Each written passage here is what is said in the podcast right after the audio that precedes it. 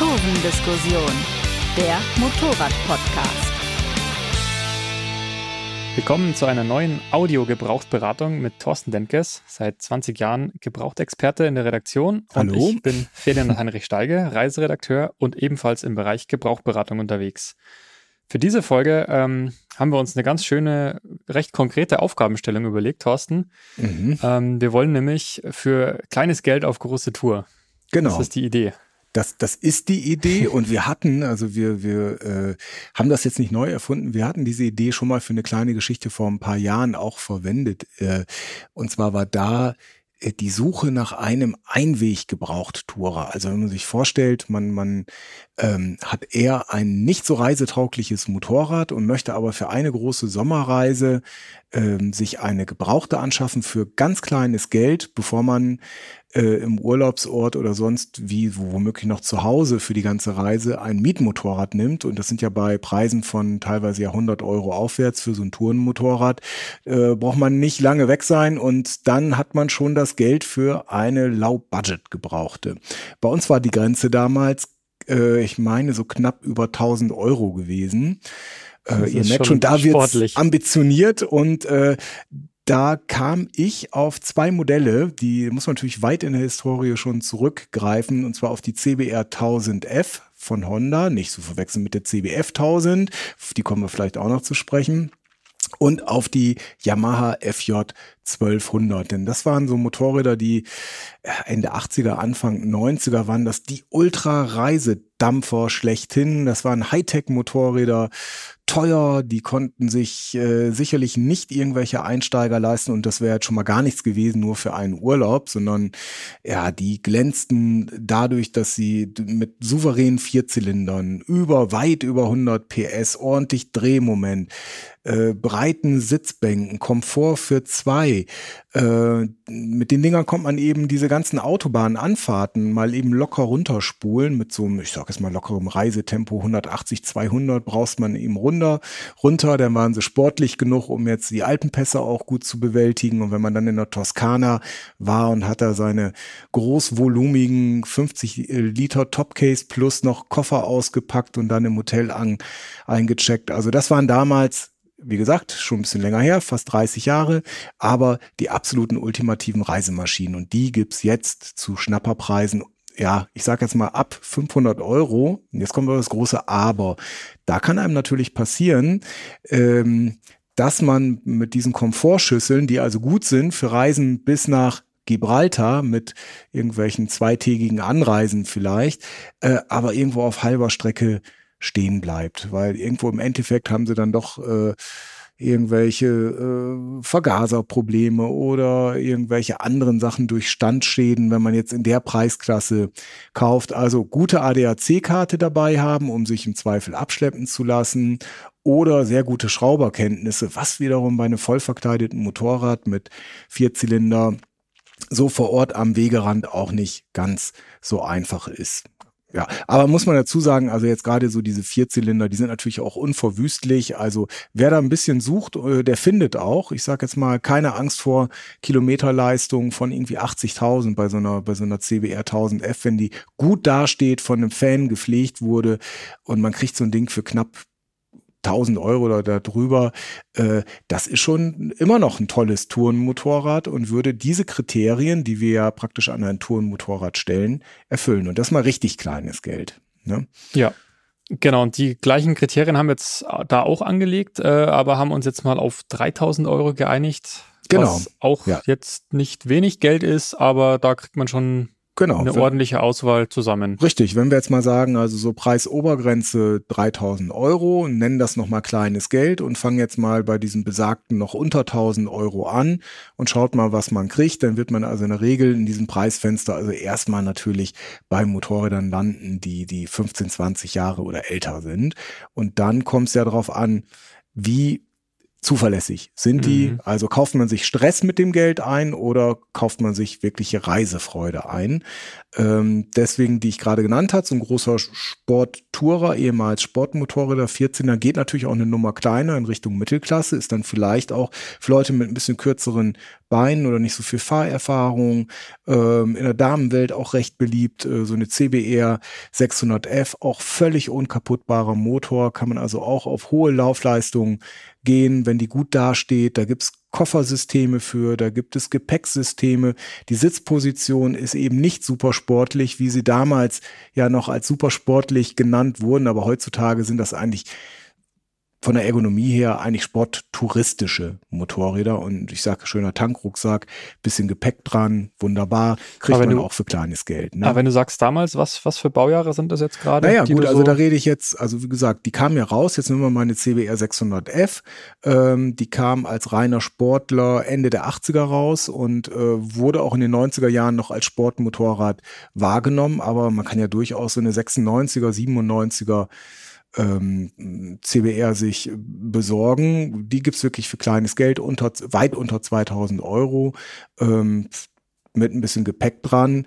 Ähm, ja, also da hätte ich jetzt keine Angst vor dem Alter. Ein bisschen neuer, zum Beispiel so eine Phaser 600 mit so einer Halbverkleidung, die war schon ein bisschen Moderator, auch so Ende 90er, würde ich sagen. Äh, und dann gab es noch so völlig vergessene Modelle, äh, Suzukis hunderttausendfach gebauter GSX-Motor, der ist dann auch in der sporttouristischen GSX 57F und die gab es dann irgendwann mit so einer fürchterlichen eiförmigen Verkleidung und so, so komischen glubschigen, glubschigen, eierförmigen Augen. Die mochte keiner.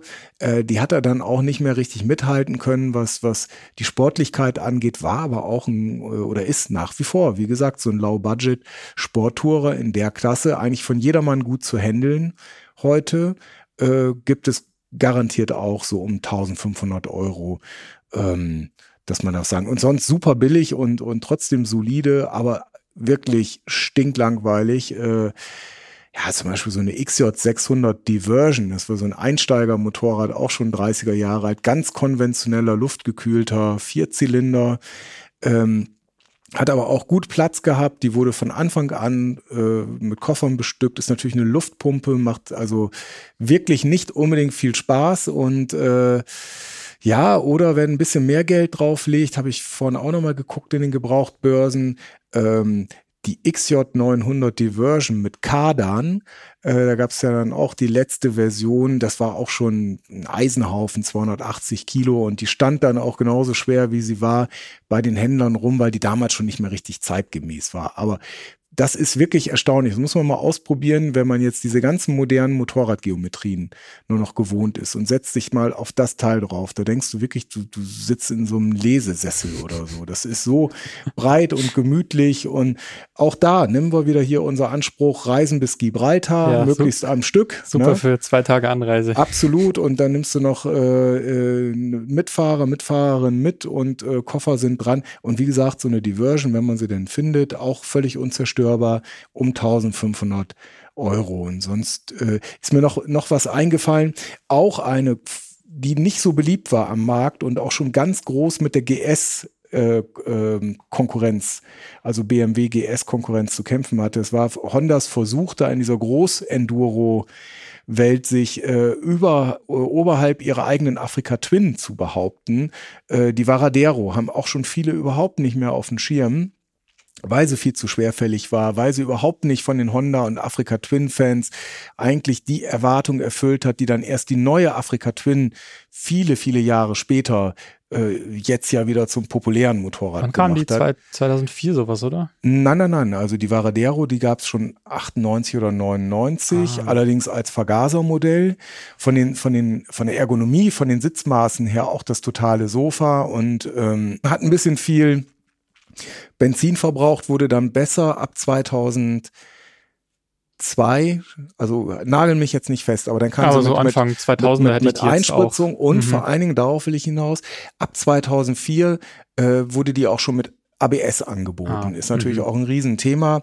Und da habe ich auch mal geguckt, also eine 2004er mit ABS findet man auch schon mit ein bisschen Verhandlungsgeschick knapp über 3000, 3500 Euro, mhm. weil will keiner mehr haben. Es gibt immer noch Varadero-Fans und es gab auch Varadero-Fans, die diesen Ultra-Reisecharakter, diesen Tourencharakter, den dieses Motorrad hat.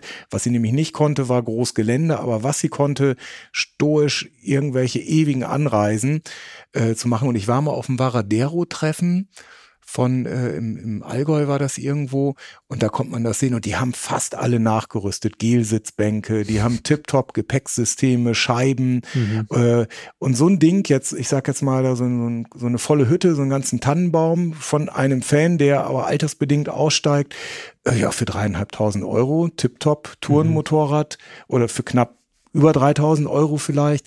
Tip-Top Tourenmotorrad mit ABS für kleines Geld. Also wäre so ein bisschen Tipp, wenn man ein bisschen weiter zurück die älteren Baujahre sich äh, auch traut. Ja, das ist immer ein Vorteil, wenn so Motorräder nicht so richtig zünden. Die bekommt man dann eben ein paar Jahre später schon teilweise richtig, richtig günstig. Richtig. Und das sind ja teilweise trotzdem tolle Motorräder so. Und ich meine, ist halt alles Geschmackssache und da gibt es ja doch trotzdem viele schöne Motorräder einfach. Genau, wollte ich sagen, du bist ja, da, äh, bist ja nun ein bisschen eine andere Generation, guckst ja. jetzt vielleicht nicht da so, ja, ich aber ähm, du ähm, willst ja wahrscheinlich auch so ein bisschen die Underdogs hast du dir rausgesucht für äh, das Thema.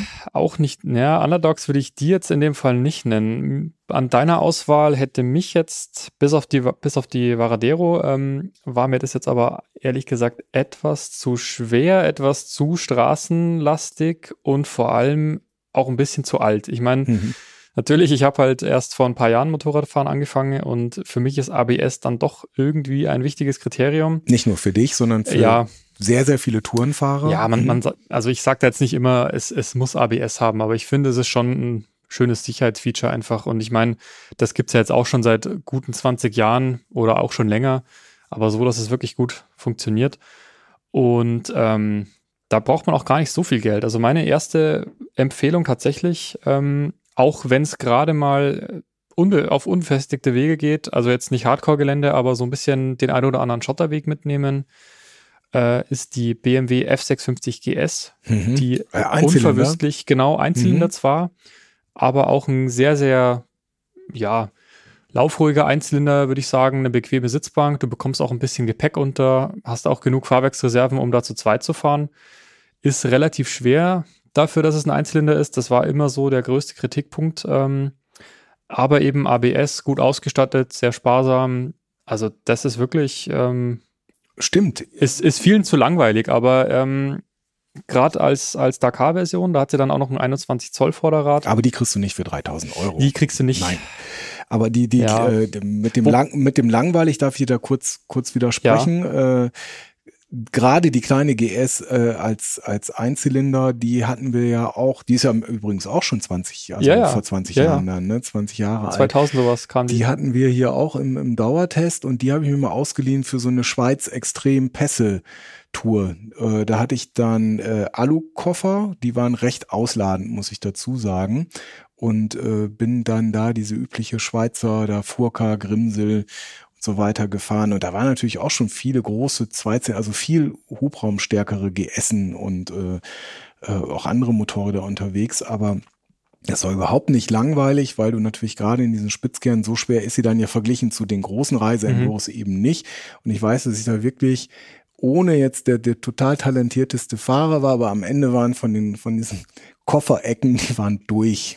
Also die Alu-Koffer-Dinger, die waren nicht mehr wasserdicht, sagen wir mal so. Und das hat unheimlich Spaß gemacht mit diesem Ding, weil sie dann eben doch so leicht und doch ähm, ja, und reisetauglich in dem Sinne, die, das waren, glaube ich, 800 Kilometer, die ich an dem Tag gefahren bin, davon bestimmt 500 Kilometer wirklich Pässe und Straße, also wirklich eine, eine Marathon-Hardcore-Nummer die Sitzbank hat dann nicht, also die war durchgesessen, aber das kann man ja nachrüsten dann. Ja, da hat man ja klar. Geld für über. Ja, also ich, äh, tourentauglich würde ich halt auch wirklich unterschreiben, weil das war, also nicht die F650, aber das äh, spätere Modell, das aber quasi baugleich ist, die G650 GS. Mhm. Das äh, war auch mein erstes Motorrad und mit der habe ich auch meine erste Tour gemacht und das ging von, ja, von München bis nach Slowenien. Ähm, das waren dann bestimmt auch 300, 400 Kilometer, ich weiß gar nicht mehr genau, aber für mich war es halt, also wir waren den ganzen Tag unterwegs und ähm, ich war da jetzt klar, der am, am wenigsten gut motorisiert, aber ich bin da gut mitgekommen und konnte am Abend auch noch gut absteigen von dem Motorrad. Also da kann man echt nicht meckern. Was und, hältst du denn von der Transalp 700, Ferdinand? Mm, das ist schon diese neuere, oder? Das ist die neuere, auch wir reden ja über ABS. Wir sind jetzt ja, ja in der, in der ABS-Welt. Das äh, ist eine, ich, ich glaube, das ist eine objektiv gute Empfehlung. Ja. Mir gefällt sie optisch nicht so sehr. Mhm. Mir ist die nicht, nicht äh, spitz genug, sage ich mal. Ja, weil die gibt's natürlich günstiger als Ja. jetzt so, so, so eine BMW Zweizylinder, aber jetzt so von der Leistung ähm, ja immer noch voll okay. Ja, ne? ja. Und mhm, aber wäre jetzt nicht so dein Ding. Okay, ich versuch's nochmal. Mhm. Ähm, weil beim Reisen auch nicht ganz unwichtig, Kardan, ne? also pflegeleicht, sagt man so. Aber Mhm. äh, die Deauville, gleicher Motor von der Transalp, 700er Motor, Einspritzung, ähm, hat sogar schon Koffer dran mit so einer Durchreiche. Ne? Also die, das Koffersystem bietet gar nicht so viel Volumen, aber wenn man jetzt mal sagt, nicht zu zweit, sondern packt sich hinten noch eine Packrolle drauf, hat diese abschließbaren Koffer, ähm, vielleicht noch einen Tankrucksack, das ist doch eigentlich schon ein fertiges Tourenmotorrad. Schöner Budget-Tourer.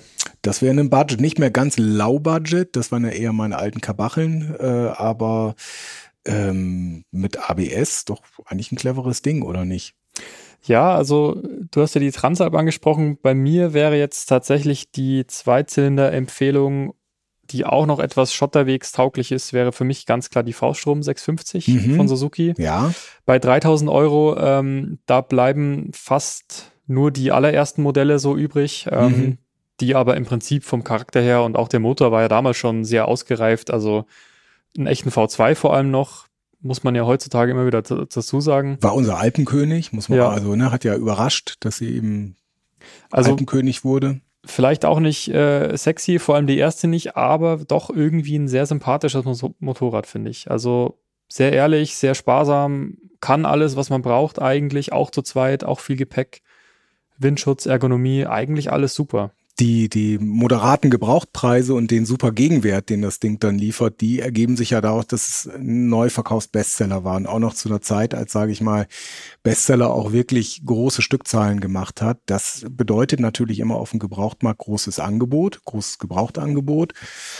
Drückt natürlich die Preise und von daher eine gute Wahl. Ähnlich ähm, muss ich auch sagen, die Kawasaki Versys 650 auch eins der ersten ABS-Motorräder, das unter die 3000er Marke gerutscht ist und das schon vor Jahren kriegt man jetzt auch für zweieinhalbtausend und ich bin mit dem Ding, hab so eine, so eine Tour durch Nordthailand und Laos gemacht und hab nichts vermisst. Ja, und technisch kann man bei den ganzen Modellen eigentlich auch nichts sagen. Also wir sagen ja, wir sagen es ja immer wieder, auch in unseren Gebrauchberatungen, wichtig ist regelmäßige Pflege und Wartung natürlich, weil ich kriege jedes Motorrad kaputt, wenn ich mich nicht drum kümmere. Aber grundsätzlich äh, auch mit über 50.000 Kilometern sehr empfehlenswerte Modelle eigentlich. Was hältst du Also- von, von einer äh, BMW F800 ST mit Riemenantrieb? Auch da war ich überrascht. Marokko, alle hatten Reiseenduros, einer hatte so eine ST dabei, ist damit auch durchgekommen. Also ist natürlich jetzt nicht irgendwelche Sanddünen hochgefahren, aber selbst auf so, sag ich mal, manchmal ein bisschen zweifelhaften Landstraßen, immerhin in Nordafrika, der, wir waren immer am Kette pflegen, er hatte den Riemen. Ja, ist glaube ich auch so ein typisches Motorrad, das sehr, sehr gut funktioniert, das aber viele Leute einfach nicht anmacht. Und Also- auch gar nicht mehr auf dem Schirm haben, oder? Ja, ja, da gab es doch dann die GT als, als Nachfolgerin und ich kenne den, also ich, den Motor finde ich sehr gut, den kenne ich in der F800 GS, ist ja auch bei Rotax gebaut, auch ein sehr sparsamer, sehr guter Motor eigentlich. Vielen halt auch zu wenig emotional. Ja, das ist immer so subjektiv. Ähm, aber die gibt's, die gibt's auch schon um die um 3000 Euro. Ja, die gibt's auch schon um 3000 Ja. Euro. Ist, würde ich mal sagen, eine der mh, günstigsten BMWs. So. Ja. Also ohne Hype, ohne alles. Ne? Das ist ja genau der springende Punkt. Der eingefleischte Fan will sie nicht, aber der vernünftige Käufer kann dann durchaus auch mal auf den Propeller schielen, die ja sonst eigentlich in der Regel immer, immer teurer sind oder überteuert. Man kriegt natürlich auch irgendwelche Ja, zwei, zwei Ventil-Boxer ähm, in einem jämmerlichen Zustand äh, für, für das Geld vielleicht, wenn überhaupt, als Schrauberprojekt, aber garantiert nicht zuverlässig für die Reise. Ja, wir, haben- wir haben ja auch schon gesagt vorhin, ähm, dass man eigentlich selbst bei 3000 Euro, da bleibt ja so viel übrig. Also ich kann natürlich auch irgendwelche alten BMW RTs oder ich weiß was ich was ja. noch aus den 80ern, aus den 90ern. Genau, aber empfehlen, wenn, du, wenn, aber, du, wenn du ABS haben willst, dann bist ja. dann wärst du schon bei so einer K, bei, bei irgendeiner äh, K100 oder so. Und wenn, also erstens hast du dann nämlich schon das Problem, Druckmodulator ja, geht schnell kaputt, teuer. ABS ist vielleicht auch gerade noch so an der Schwelle, dass man sagt, das ist zwar ein ABS, aber vielleicht ist das dann doch. Es hüpft wie ein Känguru. Ja. Auch mal eine Erfahrung, wenn man das mal gemacht. Man weiß, wie so ein, wie so ein ABS, äh, wie der Ursprungsgedanke mit dieser unterbrochenen Ver Verzögerungsbremsung dann irgendwie ist. Nee, geht natürlich besser. Und ähm, ja, man sollte dann vielleicht wenn man schon nach den neueren, neuer, also vielleicht so zehn Jahre alt oder so, schaut, da bleibt dann gar nicht mehr so viel über. Ne? Und da sage ich mal so welche, die aus dem Raster rausgefallen sind. Ähm, mir fällt zum Beispiel eine Bände 1250 SA ein. Die war Bandit ja mega Bestseller, aber dann mit der 1250er irgendwie war die Luft da so ein bisschen raus. Also gab es andere Modelle, die Japaner sind so ein bisschen in der Popularität zurückgegangen. Ähm, kann man übrigens auch umrüsten auf Riemen, kostet natürlich Geld, ähm, wird man so gebraucht auch nicht so ohne weiteres finden, aber das ist ja auch so ein, so ein sehr, wie, wie eingangs, was ich meinte mit diesen großen Vierzylindern, sehr souveränes, ordentliches Teil mit wahnsinnig Sitzkomfort, alleine, zu zweit, Gepäcksystem oft schon verbaut bei den Gebrauchten. Ähm, und gibt's auch, also mit ABS knapp über 3000 Euro, ultra solide, muss man auch nicht so auf die Kilometerleistung schauen. Fällt dir noch sowas ein in die Richtung, so ein klassischer Tourer, der ja, ich, Sporttourer, der, der für so kleines Geld zu kriegen ist? Ja, das wäre jetzt so die letzte auf meiner Liste, die Honda CBF 1000F. Stimmt. Richtig, ähm, die genau. fällt streng genommen auch etwas raus. Da habe ich jetzt aktuell, das ist ja immer so eine aktuelle ähm, Zahl, die man nur sagen kann. Also sagt die günstigste gab es für 3300. Und dann 3500, 3700, da kommt, bekommt man schon ein paar Modelle vorgeschlagen. Gehört aber dafür auch mit zu den jüngsten Gebrauchten noch. Und ja, es hat auch so eine solide Honda rundum sorglos Paket eigentlich. Ähm, für viele vielleicht etwas langweilig, aber eigentlich ein ja, ja toller Tourer für alles Mögliche. Für kleines Geld. Ja. ja, so ein bisschen in die Kerbe schlage ich auch mal jetzt mit, mit auch so, so einem halb vergessenen Modell schon. TDM 900 gab's auch, also das war die letzte, da, da war die TDM schon komplett, ähm, ja, eigentlich vom Schirm der meisten Käufer. Und die gab's auch nochmal dann mit, mit ABS. Äh, ja, wenn man jetzt keinen Vierzylinder möchte, ne? Zweizylinder-Charakteristik, Paralleltwin, auch jetzt ein bisschen schwerfälliges Motorrad, kann auch nach heutigen Maßstäben sportlich nicht mehr mithalten, aber ganz ordentlicher Windschutz, gute Unterbringungsmöglichkeiten für Gepäck. Also hat so versteckte Qualitäten, ähm, auch, weiß ich mal, so mit vielleicht über 40.000 Kilometern, wie gesagt, völlig unproblematisch bei diesem Motor, äh, um 3000 Euro. Also ich glaube, das ist so ein bisschen der Trick, dass man, wenn man nach diesen Tourenmotorrädern schaut, sich die raussucht, die schon wieder fast vergessen sind. Ja, ich glaube, das ist dann halt natürlich auch mal die Frage, brauche ich wirklich einfach nur einen fahrbaren Untersatz oder möchte ich eben wirklich einen Zweizylinder haben und in dem Fall möchte ich einen V2, möchte ich einen Paralleltwin, möchte ich unbedingt einen Vierzylinder haben. Also man kann sich dann sein Suchraster schon ganz schnell auch verfeinern, aber selbst da unter 3000 Euro, da gibt's wirklich so viel Auswahl, obwohl ich dann eben auch eins mit ABS suchen möchte. Ähm, ja, das ist, ist natürlich genau, ich sage ja, ist das Problem. Äh, gibt genügend Leute, die genügend Geld haben und nicht nur sich zu dem tollen mit allen Fahrmodi und äh, Kurven-ABS und, und LED-Licht und, und äh, Gepäckinnentaschen dann auch noch zusätzlich ins Luxushotel äh, einchecken können. Aber oft ist ja das Problem für Einsteiger oder auch Spät- und Wiedereinsteiger, die sagen, hey, das ist, das ist ein Hobby und ich möchte aber auch mal gerne ja, für, für diese zwei, drei Wochen Reise auch nicht zu viel Geld, die man im Urlaub über hat. Ähm, das kann man sich dann auch mal als Zweitmotorrad oder so vielleicht hinstellen. Und ich meine, sagen wir wirklich, ne, ich, wir haben jetzt ein paar Beispiele genannt von 1000 bis 3000 Euro. Man kann noch gut Geld sich zurücklegen für eine sehr vernünftige Komfort-Reiseausstattung. Äh, neue Reifen, auch nicht ganz unwichtig. Ja, oder gerade für Einsteiger natürlich auch eine reisetaugliche Textilkombi. Überhaupt, genau, für, ja. für Einsteiger überhaupt erstmal das Thema Reisen ja. möglich zu machen, denn sonst, natürlich gibt es massenhafte Motorräder bis 3000 Euro, vielleicht auch mit ABS, ne? gerade in der äh, kleinen Mittelklasse. N natürlich kann man überall mit den Dingern hinreisen, haben wir schon gesagt, aber also so richtigen Reisekomfort, den kauft man meistens sehr teuer ein und naja, also weiß ich nicht. Welch, welche würdest du denn jetzt dir direkt raussuchen? Ach, ja, ich bin natürlich, naja gut, ich bin dann natürlich befangen. Ich würde dann vielleicht trotzdem eher so in Richtung F650 GS Dakar suchen, die man vielleicht dann doch schon um die 3000 Euro kriegt oder eine V-Strom, weil ich das, ich mag einfach, wenn ich doch ein bisschen mehr Fahrwerksreserven habe und diese aufrechte Sitzposition. Ich meine, du, du ja auch, wir sind ja beide auch etwas größer. Da will man sich nicht einfach so zusammenfalten. Also ich fühle mich zumindest immer so, wenn ich auf, auf so einem eher sportlichen Motorrad sitze.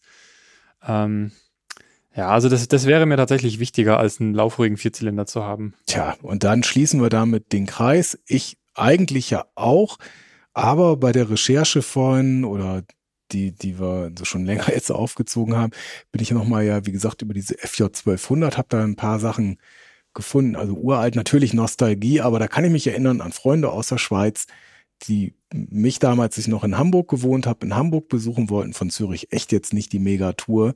Und die haben nämlich genau irgendwie so, so ein Kawasaki KLE 500 oder so gehabt und noch ein anderes.